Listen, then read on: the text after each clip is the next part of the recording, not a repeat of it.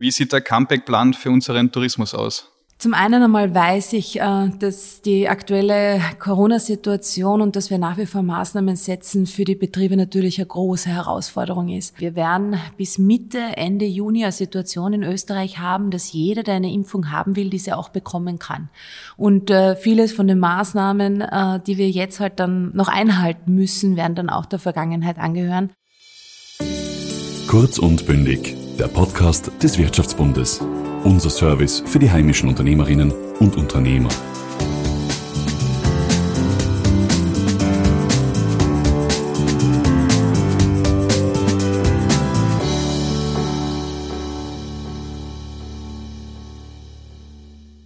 Kaum etwas haben wir in den vergangenen Monaten mehr herbeigesehnt als das Besuchen von Gasthäusern, unseren Lieblingscafés und Hotels. Nach unzähligen Monaten ist es jetzt endlich soweit. Die lange erwarteten Öffnungsschritte liegen in greifbarer Nähe. Die Regierung steht nun vor der großen Herausforderung, die Tourismusbranche wieder zum Laufen zu bringen, aber gleichzeitig alles Notwendige zu tun, um einen erneuten Anstieg der Corona-Fälle zu verhindern. Heute ist Tourismusministerin Elisabeth Köstinger bei mir und wir sprechen über die bevorstehenden Herausforderungen, Maßnahmen und Ziele in der Tourismusbranche. Mein Name ist Valentin Petritsch und herzlich willkommen zu einer neuen Folge von Kurz und Bündig. Liebe Elli, vielen Dank, dass du heute bei uns bist. Sehr gern, danke für die Einladung. Es war lange Zeit, endlich ist es soweit. Wie sieht der Comeback-Plan für unseren Tourismus aus? Na, ich glaube, zum einen freuen wir uns alle, dass es am 19. Mai wieder aufgeht, dass wir in Österreich auch anders als in anderen Ländern schon eine Öffnungsperspektive haben. Äh, vor allem durch den Impffortschritt und das breite Testangebot äh, haben jetzt unsere Betriebe, unsere Gastronomen, die Touristiker, das ganze Veranstaltungs- und Messewesen wieder Perspektive. Aber das, was mir jetzt wirklich auch sehr am Herzen gelegen ist, war der Comeback-Plan für den Tourismus, weil es ist kein Stein auf dem anderen geblieben und wir haben einfach schon ein paar sehr große Herausforderungen. Das ist der touristische Arbeitsmarkt, das ist das Thema Eigenkapitalausstattung, das ist auch der Tourismus in den Regionen und vor allem auch, was sich die Gäste zukünftig von einem Tourismusland wie Österreich erwarten. Und das arbeiten wir jetzt gerade sehr intensiv äh, mit äh, Martin Kocher, mit Gernot Blümel, mit vielen Expertinnen und Experten und der gesamten Branche auf, damit wir einfach gerüstet sind ähm, für das Comeback äh, des Jahrzehnts, weil ich will Österreich einfach als Tourismusnation wieder an die Weltspitze bringen. Mhm. Jetzt kurz zusammengefasst für unsere Zuhörer. Was muss der Gast künftig beim Besuch von Gasthaus, Restaurant, Hotel beachten? Zum einen einmal weiß ich, äh, dass die aktuelle Corona-Situation und dass wir nach wie vor Maßnahmen setzen für die Betriebe natürlich eine große Herausforderung ist. Aber das Schlimmste wäre, wenn wir jetzt zu leichtfertig öffnen und dann wieder zusperren müssten. Ich glaube, das will niemand von uns. Deswegen haben wir uns auf die sogenannten Eintrittstests äh, verständigt, so wie es jetzt beim Friseur auch schon ist und äh, bei anderen Dienstleistern muss man eben ähm, getestet, geimpft oder genesen nachweisen, um beispielsweise in die Gastronomie zu kommen oder eben dann halt auch einen Urlaub buchen zu können. Wir werden weiterhin den bewährten und bekannten Abstand brauchen und eben auch äh, das Tragen eines äh, Mund-Nasenschutzes beziehungsweise einer FFP2-Maske. Und für den ersten Öffnungsschritt braucht man einfach auch noch ähm, eingeschränkte Personengruppen. Ähm, vier Personen und Kinder indoor und äh, zehn Personen und Kinder outdoor. Das wird die Regel sein für die nächsten Wochen. Mhm. Die grüne Pass ist ja quasi der Beweis für die 3Gs. Ähm, wie läuft die Umsetzung? Wann ist es soweit? Zum einen äh, beginnt es am 19. Mai. Alles, was äh, den Corona-Status festhält, egal ob das in Papierform ist, äh, SMS ist, äh, digital ist, wird als Zutrittsberechtigung gelten. Und das war uns so wichtig, weil wir haben so viele verschiedene Systeme. Wir haben den E-Impfpass, wir haben das Impfzertifikat, wir haben äh, den Absonderungsbescheid, wir haben den Antikörpertest. Und wir wollen einfach jedem sehr einfach die Möglichkeit geben, äh, Gastronomie zu besuchen, einen Urlaub zu buchen. Das, das war uns sehr wichtig. Das wird ab 19. Mai gelten. Mit Anfang Juni wird es massive Erleichterung geben, weil da gibt es dann auch eine digitale Anwendung. Zum einen stellen wir den Betrieben die sogenannte Green Check App zur Verfügung.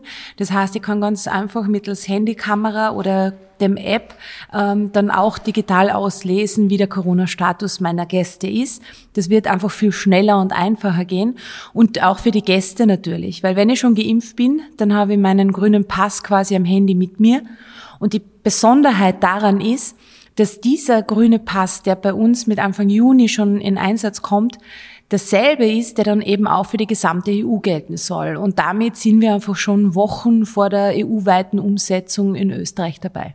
Das heißt, wenn man außerhalb äh, von Österreich einreist, ähm, EU-Land oder nicht EU-Land, bekommt einen grünen Pass bei der Einreise nach Österreich. Ja, die europäische Einigung ist noch ausständig. Wir wollen bis 25. Mai eine Lösung haben. Ansonsten werden wir mit den EU-Staaten bilateral verhandeln. Das hat der Kanzler Sebastian Kurz schon klar festgehalten und äh, gemeinsam mit dem Außenminister unterstützen wir das nach aller Kraft weil speziell diese Reisefreiheit für uns im Tourismus natürlich unverzichtbar ist.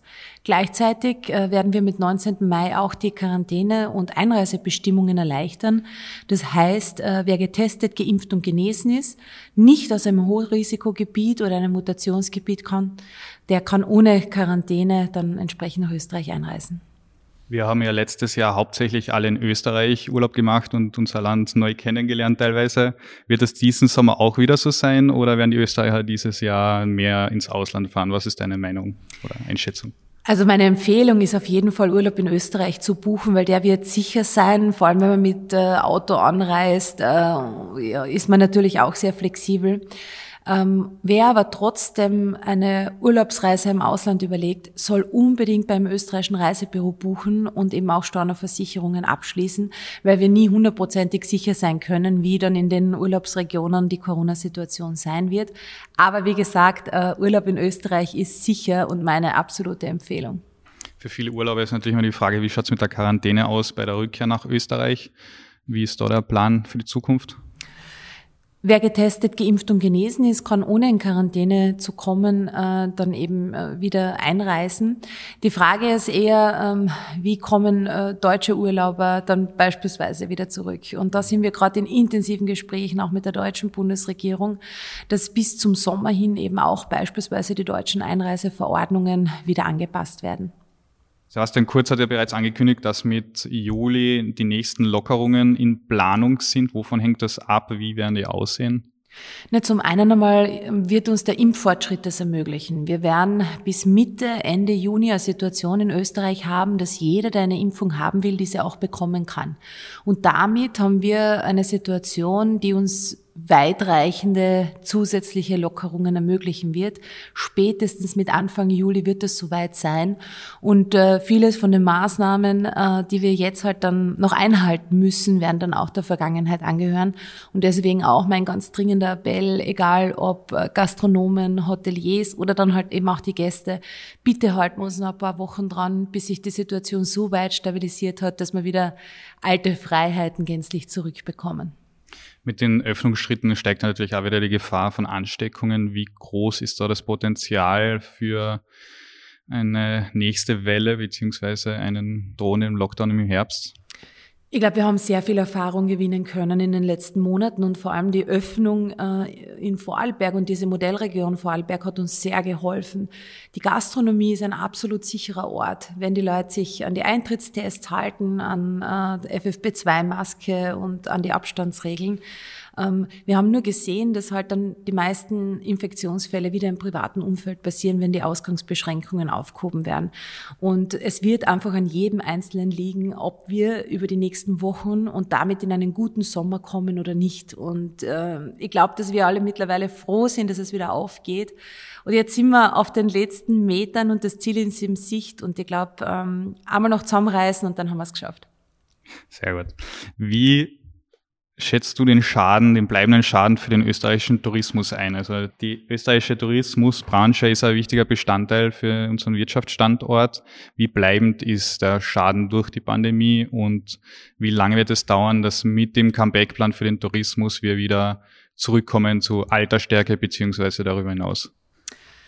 Ich habe es eingangs erwähnt, es ist in der Tourismusbranche, im Veranstaltungswesen, in der Gastronomie kein Stein auf dem anderen geblieben. Es hat es eigentlich noch nie gegeben, dass man Gasthäuser am zusperren müssen. Nicht einmal im Zweiten Weltkrieg waren die geschlossen. Und es hat natürlich auch tiefe Narben hinterlassen. Aber wir haben vor allem in der Feuerwehrhotellerie, glaube ich, beste Voraussetzungen in Österreich. Ähm, zum einen einmal, weil die Qualität des heimischen Tourismus unglaublich hoch ist, weil unsere Betriebe sich einfach so wahnsinnig drauf freuen, wieder Gäste zu äh, beherbergen und zu bewirten.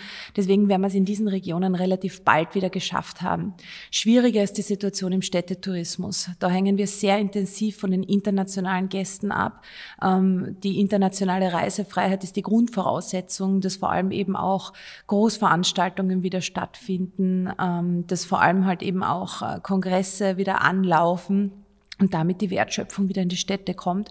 Und da arbeiten wir gerade intensiv dran, die Branchen auch zu begleiten, speziell die besonders Betroffenen, damit wir einfach auch eben gerade mit unserem Comeback-Plan äh, die Voraussetzung schaffen, an die Weltspitze zurückzukommen. Du hast das angesprochen, Großveranstaltungen. Du hast ja auch in diesem Zusammenhang den Veranstalter Schutzschirm ins Leben gerufen. Wie läuft der und wie wird der funktionieren?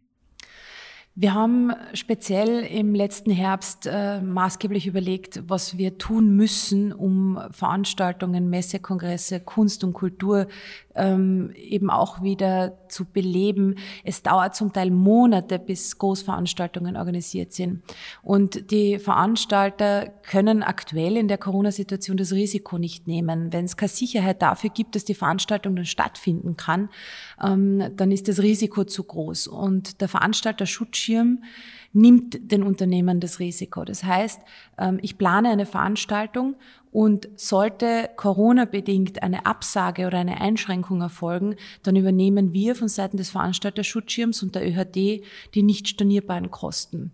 Und das ermöglicht uns, einfach jetzt schon in die Planung zu gehen in Österreich. Ähm, gemeinsam mit der gesamten Branche, die, die da sehr dahinter steht. Wir haben ähm, jetzt auch die Grundlage geschaffen, dass die Förderobergrenze und Haftungsübernahme auf 10 Millionen Euro angehoben wird, damit wir vor allem auch wieder große Veranstaltungen, Konzerte planen und organisieren können. Und damit ist der ganz ein zentrales Instrument für das heurige Jahr. Zum Abschluss, welche Botschaft willst du den Unternehmerinnen und Unternehmern noch mitgeben? Ich glaube, dass jeder in dem Land unglaublich stolz sein kann, was wir in den letzten Monaten geschafft haben und das vor allem gemeinsam geschafft haben. Ich weiß, dass die zum Teil existenzbedrohende Situation sehr an die Substanz gegangen ist. Aber wenn man anschaut, was die Betriebe jetzt auch ähm, investiert haben, wie sie ähm, auch äh, Konzepte überarbeitet haben, einfach die ganze Zeit geschaut haben, wo können sie vielleicht auch neue Wege gehen und Kooperationen eingehen, das war schon sehr beeindruckend. Und ich glaube, wir sind so ein großartiges Land mit so vielen Stärken und mit so viel Innovationskraft und Innovationsgeist und das wird uns maßgeblich dabei helfen, besser aus der Krise zu kommen als andere. Und ich glaube, das ist etwas, auf das wir sehr stolz sein können. Und ich kann eigentlich nur ein ganz großes Dankeschön sagen. In diesem Sinn, vielen Dank für das Gespräch. Dankeschön. Das war eine neue Folge von Kurz und Bündig. Wenn euch dieser Kanal gefällt, abonniert ihn, um jeden Freitag die aktuellste Folge mit spannenden Gästen zu hören. Bis zum nächsten Mal. Kurz und Bündig dieser Podcast wurde Ihnen präsentiert vom Wirtschaftsbund.